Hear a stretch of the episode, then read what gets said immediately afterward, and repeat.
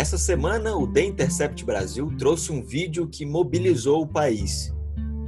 As imagens da audiência ocorrida em setembro são do processo de estupro da promoter de eventos Mariana Ferre, ocorrido em dezembro de 2018. O vídeo da audiência mostra uma conduta agressiva do advogado de defesa do réu, o empresário André de Camargo Aranha. Em vários momentos, o advogado de defesa, Cláudio Gastão da Rosa Filho, age de forma ofensiva com a vítima, ah, essa foto aqui foi manipulada, Felipe? Essa foto aqui foi manipulada? Qual é a folha, doutor, dessa aí? Muito, tá muito bonita, por sinal, o senhor disse, né? Cometendo é, assédio moral contra mim. O senhor tem idade para ser meu pai, tinha que até, até os fatos. Mariana, você não vai dar? Tá? Uma filha do teu nível, graças a Deus. E também peço a Deus que meu filho não encontre uma mulher que nem você. Responder, não dá para dar teu showzinho. Teu showzinho, tu vai lá dar lá no teu Instagram depois, para ganhar mais seguidores. Tu vive disso. Não adianta vir com esse teu choro simulado, falso, e essa lágrima de crocodilo. A conduta inerte do juiz Hudson Marcos, do Tribunal de Justiça de Santa Catarina, chamou a atenção até do ministro do STF, Gilmar Mendes, que classificou as cenas como estarrecedoras e humilhantes. No mesmo dia, conselheiro do CNJ, Henrique Ávila, solicitou à Corregedora de Justiça, a ministra Maria Tereza de Assis Moura, a instauração de uma reclamação disciplinar diante da não intervenção do magistrado em cessar os ataques a Mariana. O vídeo suscitou novamente a polêmica absolvição por estupro de André Aranha, pelo que o juiz considerou falta de provas. Para falar do caso e das imagens que vieram a público, eu converso hoje no Análise de Fato dessa quinta-feira, 5 de novembro, com a professora de Direito, Sara Lima. Então, professora Sara Lima aqui com a gente no Análise de Fato. Professora, muito obrigado aqui pela participação. Eu já começo aqui essa edição é, destacando é, que, dentre muitos pontos aí desse, dessa reportagem do Intercept que causaram comoção aí nas redes sociais na terça-feira, a gente tem, eu acho que eu tenho o dever aqui de destacar que a gente chegou em tudo isso por conta das aspas que o Intercept Brasil utilizou na sua manchete, né? A questão do estupro culposo. É, eu queria que a senhora explicasse como é que a gente chegou, né? Como é que o caso percorreu todo esse caminho desde dezembro de 2018 até culminar com esse com essa reportagem do Intercept, até essas aspas aí do estupro culposo. Obrigado pela participação mais uma vez. Olá, Leonardo. Eu que agradeço pelo convite para discutir um pouco esse caso. E então vamos conversar um pouco, afinal de contas, como é que surgiu toda essa história do estupro culposo e toda essa manifestação nas mídias sociais sobre a não existência do estupro culposo. Eu fui uma das pessoas que postou nas redes sociais, não existe estupro culposo, apesar de já ter lido é, já no final do dia, algumas matérias explicando como é que, é, explicando desenrolar né, da, da sentença, recebi a sentença também, um documento de 51 páginas, ontem à noite, onde eu constatei que em nenhum momento foi utilizado o termo estupro, estupro culposo, nem no processo, nem dentro da sentença. O que foi que aconteceu? Como você mesmo falou, o Intercept Brasil, ele optou, e isso foi a justificativa dada pelo próprio Intercept, ele optou por utilizar esse termo estupro culposo de maneira a resumir o caso para o público leigo que não teria conhecimento técnico jurídico. Isso daí acabou gerando uma maior indignação na sociedade, além do, do réu ter sido absolvido, além do, do André Aranha ter sido absolvido, e já já vou explicar é, com, com, com que justificativa ele foi absolvido, porque não se tratou de, de estupro culposo, é, a indignação, ela residiria no fato das pessoas imaginarem, com base naquilo que estava escrito na matéria do Intercept, que o, o Ministério Público estaria fazendo uma nova interpretação do Código Penal, de forma a estar criando uma nova modalidade de crime que não está prevista lá no Código. Mas, afinal de contas, de onde surgiu esse termo? Por que, que o Intercept optou por esse termo? Veja bem, a, o André Aranha, empresário de importantes jogadores de futebol, filho de um advogado importante que já havia trabalhado para a Rede Globo, isso daí é o que dizem, né, as matérias de jornais e as redes sociais, ele estava sendo acusado de estupro de vulnerável. A vítima, Mariana Ferrer. O estupro, ele é um crime doloso, um crime hediondo, inclusive, previsto no artigo 213 do Código Penal. O estupro, ele consiste é, na prática de conjunção carnal, ou seja, o ato de penetração, né, o coito vaginal, e qualquer outro ato libidinoso que seja praticado sem o consentimento da vítima, mediante violência ou grave ameaça.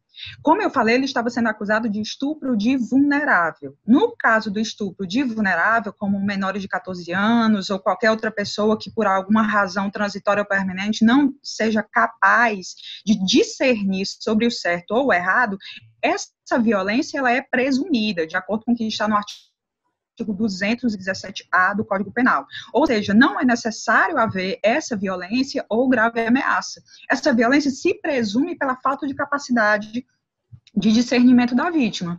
É, e por que ele estava sendo acusado de estupro de vulnerável? Porque a Mariana Ferrer, ela alega que foi dopada durante uma festa lá é, no Café de la Musique, e ela disse que foi dopada e que não tinha discernimento, ela não, sa não sabia o que era que estava acontecendo durante o ato sexual, só veio a tomar, só veio a ter lapsos de memória e tomar conhecimento do que havia acontecido depois.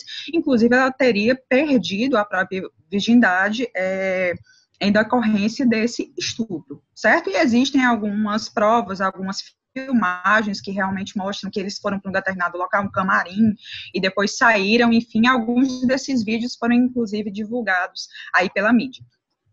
O que é que o Ministério Público ele afirmou? Ele disse, o, o promotor, ele afirmou que o acusado não tinha como ter certeza durante o ato sexual que a Mariana é, não tinha capacidade né, de consentir ou não com aquele ato, com aquele ato sexual. Ele não tinha não como saber que ela estava dopada, que ela estaria vulnerável na hora. Né? O Ministério Público não retira a vulnerabilidade da vítima, ele apenas afirma que, com base nas provas que foram apresentadas, é, não, ele não tinha como saber se ela estava embriagada ou se ela estava dopada ou alguma coisa do tipo, certo? O que configura o quê? O chamado erro de tipo, que está previsto no artigo 20 do Código Penal. Acho então, esse é o ele... grande ponto, o ponto-chave aí, né? O erro de tipo. Queria Exatamente. que a explicasse isso para a gente. Muito bem. Eu vou pegar, só peço licença aqui para pegar a redação do, do artigo 20, para vocês darem uma lida. O erro de tipo, o que é que ele vai fazer? Ele vai afastar o dolo, ou seja, ele vai afastar a intenção de cometer um determinado crime. Está aqui o artigo 20 o erro sobre elemento constitutivo do tipo legal do crime exclui o dolo, ou seja, a intenção de realizar um determinado ato, mas permite que a punição, permite a punição por crime culposo se previsto em lei certo? Então, ele afasta o dolo, mas ele não afasta a culpa. De forma que, se esse tipo penal é, ele tiver uma modalidade culposa, ela, a punição para a modalidade culposa será aplicada. A questão é, e foi isso que o Ministério Público falou, o Ministério Público, assim como o advogado, utilizaram esse termo estupro culposo para dizer justamente que ele não existe. Então, uma vez que houve... A manifestação do Ministério Público tipo, tem essa, essa, essa... tem exatamente isso, né? Que não existe estupro culposo, né? Não existe o estupro culposo. Como não existe, ele deve ser absolvido, porque o que aconteceu foi um erro de tipo. Mas por que houve essa mudança de atitude do Ministério Público que, no primeiro momento, pediu a condenação do André? Então, houve uma troca de promotor. Inicialmente havia um promotor acompanhando o caso e depois ele foi substituído por um outro promotor. Que, até onde nós sabemos, de acordo com o que foi divulgado aí nas redes sociais, afirmou que havia ocorrido, na verdade, esse erro de tipo. E aí, com esse erro de esse tipo, como isso influenciou a decisão do juiz? Como isso influenciou? Se a gente pegar a sentença, a gente vai ver que o erro de tipo ele também não foi mencionado, ou seja, ele, o erro de tipo ele não foi utilizado é, pelo juiz para justificar a absolvição do André Aranha. Ele foi absolvido, na verdade, por insuficiência de provas. O juiz entendeu que não haviam provas suficientes para considerar é, que ele cometeu algum tipo de crime. Diante das provas que foram apresentadas, né, que é a questão do sangue, né, a questão é, do sêmen na calcinha dela, as o mensagens. sêmen, o exame de DNA a, que deu compatível, o sangue nas roupas, o exame toxicológico ele deu negativo para várias substâncias, mas a gente sabe que ela fez o exame toxicológico no outro dia, o álcool, por exemplo, é algo que pode ser metabolizado mais rapidamente, no outro dia talvez é, um já não aparecesse né? mais. Diz, por isso que ela diz que um provavelmente ela foi dopada. Dela. Sim, é algo que é, para o advogado da outra parte conta como um ponto positivo, né? Agora, professor, para afirmar é um caso... que ela não estava fora da, de, é, sem condições de consentir. Sim. Agora, esse caso é, mostra como é difícil é, a vítima juntar recursos para conseguir provar, né? O juiz absolveu o André Aranha por conta da inconsistência das provas, né? A falta de provas. Como é que uma vítima dessa que está lá entre quatro paredes só com o suposto agressor, como é que ela reúne condições para buscar essa condenação do agressor?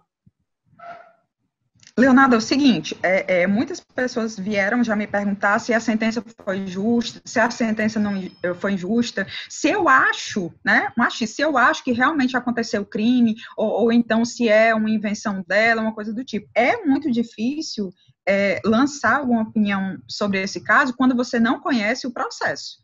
Quando você não tem conhecimento das provas, quando você não conhece muito bem os fatos, porque os fatos são, são contados de forma muito resumida e de forma é, bem parcial por ambas as partes. Então, o acusado ele fala uma coisa, a vítima ela fala uma outra coisa, e tem aquilo que a mídia vem passar para a gente, e eu particularmente não tenho acesso ao processo, e ninguém tem porque é sigiloso né, os processos que envolvem é, é, crimes de, de, contra a dignidade social, elas correm em segredo de justiça. Então, eu tive o acesso à sentença ontem à noite, mas os fatos e as provas a gente não conhece, para poder julgar se realmente aconteceu ou não aconteceu. Agora, o que eu posso dizer, e foi a opinião de outros profissionais, de outros juízes, inclusive lá de Santa Catarina mesmo, é que essa, essa decisão ela foi muito diferente, assim como a, o próprio andamento da audiência, pelo que a gente pôde constatar, pelos vídeos, né, que, que vazaram, que o próprio Intercept mostrou, e aquilo é só uma parte do vídeo.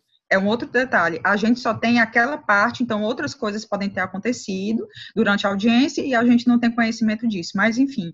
Então, o que outros profissionais, outros juízes e promotores e delegados se manifestaram dizendo é que esse caso ele foi é, bem diferente de outros que envolvem estupro de vulnerável, como a gente pode ver. O crime de estupro, assim como outros crimes contra a dignidade sexual, eles geralmente ocorrem sem testemunhas, é, entre quatro paredes, e as principais vítimas de crimes como esses, de estupro, são mulheres e meninas, e os principais agressores são familiares, são pessoas próximas. Então, é, dificilmente a pessoa vai conseguir juntar provas tão contundentes. O que quer dizer que a palavra da vítima e também as provas testemunhais devem ter um peso enorme. Caso contrário, não vai ser possível fazer justiça na grande maioria dos casos.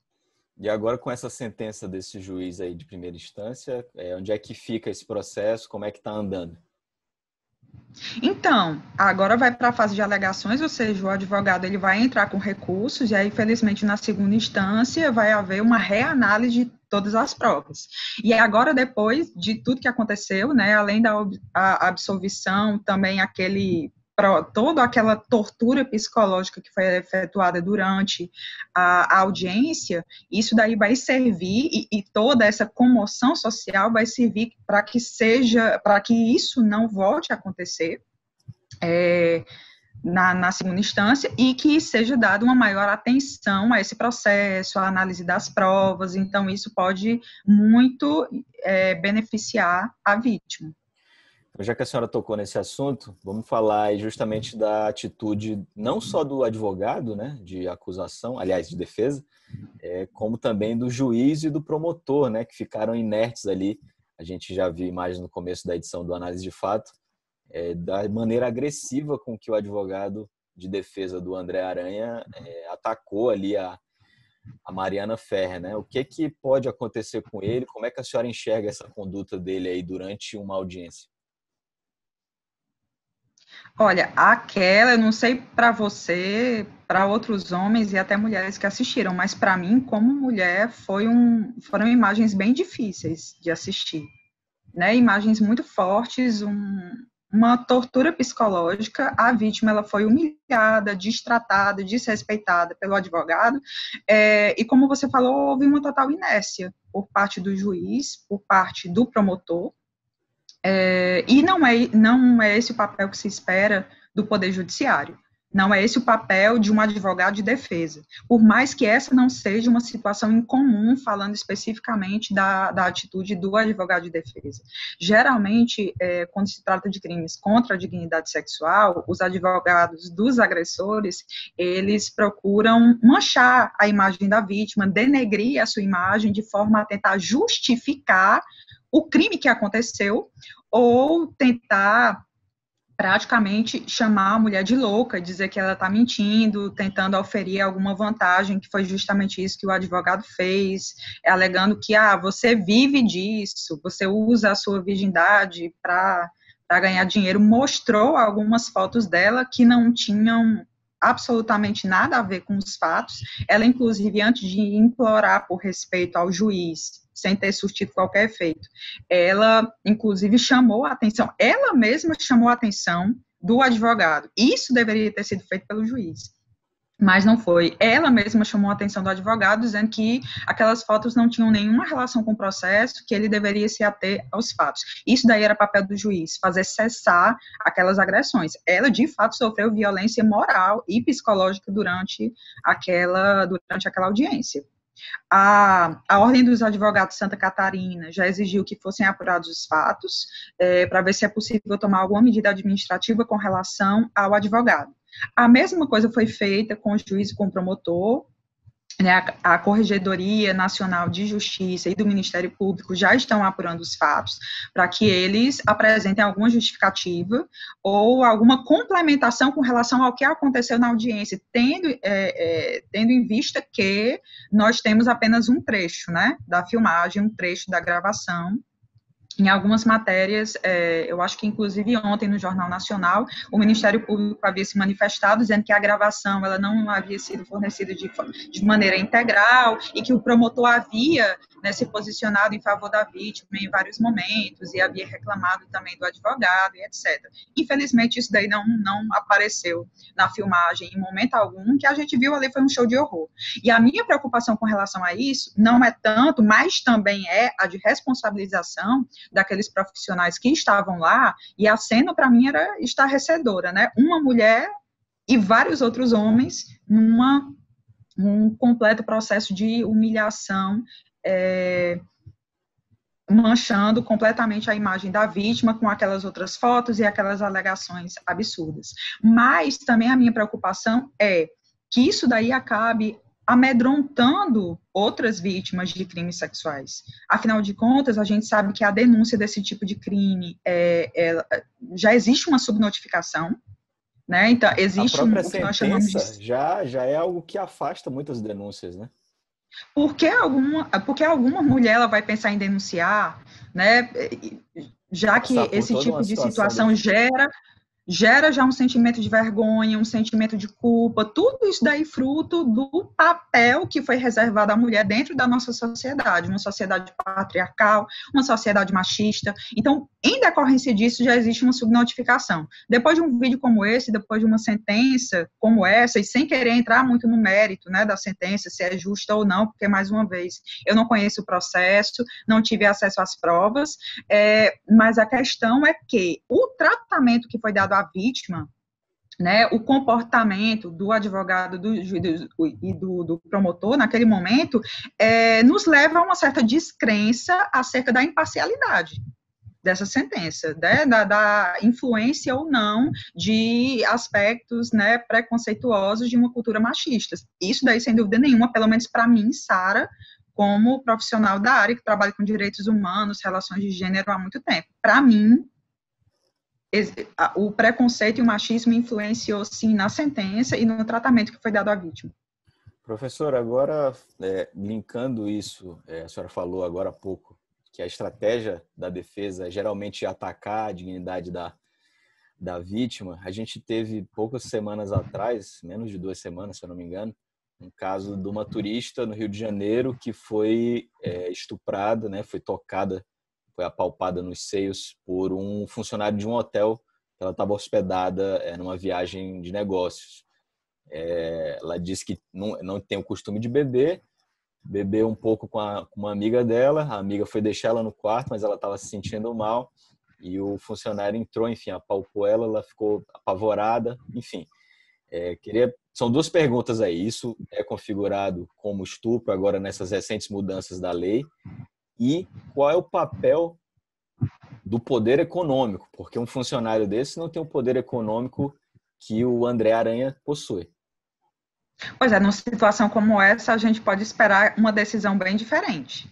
A gente sabe que aqui no Brasil não é incomum que aspectos né, políticos e econômicos levem a um tratamento diferenciado para determinadas pessoas, mais uma vez sem querer entrar no mérito aí do julgamento, mas a meu ver isso daí não seria nenhuma novidade. Tá? Então podemos esperar tratamentos né, sentenças diferentes para um empresário e para o um funcionário de um hotel, mas isso daí a gente vai ver depois. Mas, enfim, vamos analisar o fato. Então, o, o, você disse que ela teve os seios apalpados, ato libidinoso, não houve conjunção carnal. Tudo bem. Ela estava embriagada, ela não tinha consciência, ela estava inconsciente ou ela tinha capacidade de discernimento? Porque isso daí vai fazer diferença, né? Vai ser é, a diferença entre um estupro de vulnerável, que foi o caso da, da Mariana Ferrer, e uma importunação sexual. Dependendo do certo? grau ela... de, de consciência dela. Exatamente. Mas como ela vai provar houve... isso? A palavra dela tem que ter. Isso aconteceu no quarto de hotel. Não tem nenhuma testemunha. Tinha alguém lá com ela? Não Ninguém, tinha. Só os dois. Então ela vai. Muito bem, então ela vai fazer a denúncia. E no caso do estupro, vale ressaltar que houve aí uma, mudança, né? Anteriormente era um crime de ação penal pública condicionada à representação. Agora é uma ação pública, é uma ação penal pública incondicionada. Quer dizer que qualquer pessoa do povo, o delegado e o próprio Ministério Público, além da vítima, podem fazer a denúncia. Qualquer pessoa pode denunciar, certo? Então, vai se levar em consideração a palavra dela, né, é, é, conversas que ela teve com outras pessoas que podem servir de testemunhas, a, as gravações, talvez, do corredor do hotel, que podem mostrar ela discutindo com a pessoa, enfim, qualquer coisa que possa servir né, de comprovação, ela deve ser utilizada. A palavra da vítima, ela tem que ser levada em consideração, porque, como eu falei, esses crimes geralmente ocorrem sem, sem deixar muitos rastros, sem, sem ter muitas testemunhas. Caso contrário, eu acho que a pessoa nem realizaria, né? Esse tipo de prática. Mas esse, esse tipo de ato juiz delitivo. do caso da Mari Ferrer, ele considerou a palavra dela para é, é, colocar isso no âmbito das da provas consistentes, a palavra dela contra a palavra do André? Mais uma vez, eu não analisei o processo, mas pela sentença, uma vez que ele disse que não tem provas suficientes, a palavra dela não foi muito levada em consideração. Afinal de contas, ele foi absolvido por insuficiência de provas. Eu queria que a senhora falasse aí dessa, dessa mudança aí na legislação, né? A questão do ato, é, o atentado violento ao pudor, ele foi revogado para que fosse colocado outro artigo Isso. no local, no lugar, né? A importunação sexual. Explica um pouquinho essa questão. Na verdade, aconteceu da seguinte forma, vou lhe explicar. Até 2009 existia o crime que estava lá previsto no artigo 214 do Código Penal, que era o atentado violento ao pudor, né, que consistia na prática de qualquer ato libidinoso, né, qualquer ato sexual diferente da conjunção carnal, mediante violência ou grave ameaça.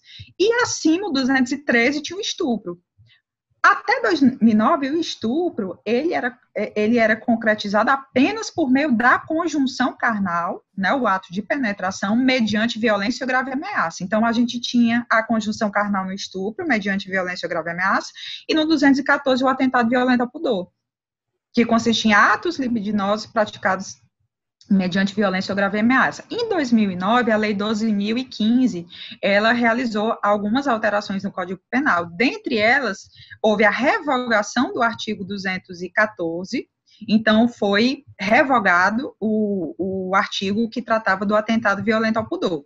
Não podemos, no entanto, tratar essa situação como caso de abolício crimes, ou, ou, ou seja, não é que o atentado ele tenha desaparecido enquanto conduta. O que acontece é que esse ato libidinoso mediante violência ou grave ameaça, ele foi incluído no crime de estupro.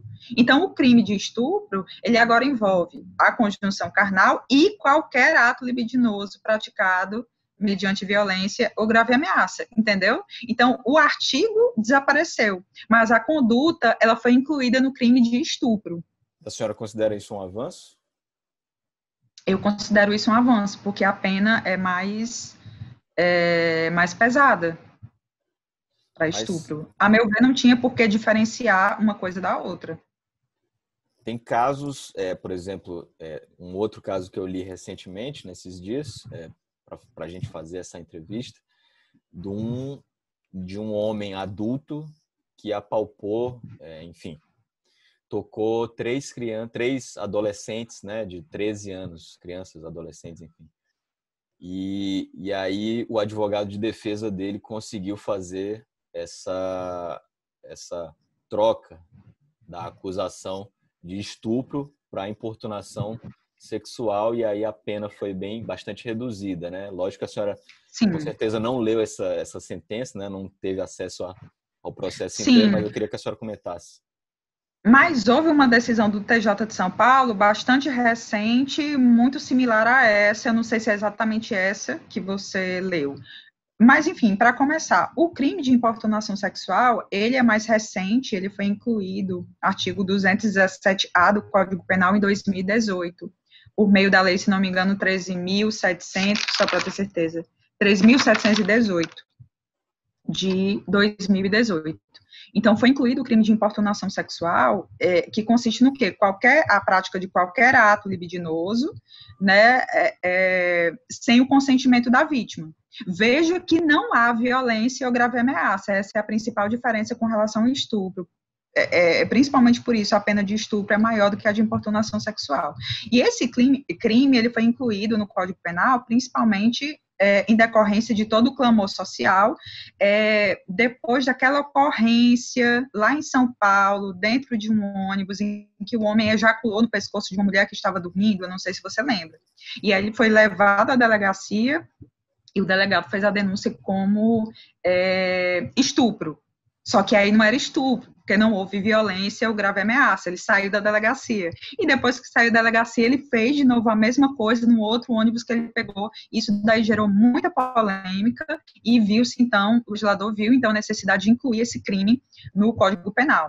Por quê? Porque só havia, na lei de contravenções, uma contravenção e a pena extremamente branda de importunação ofensiva ao pudor, que também não se encaixava naquela outra situação. Então, viu-se a necessidade de criar esse outro crime.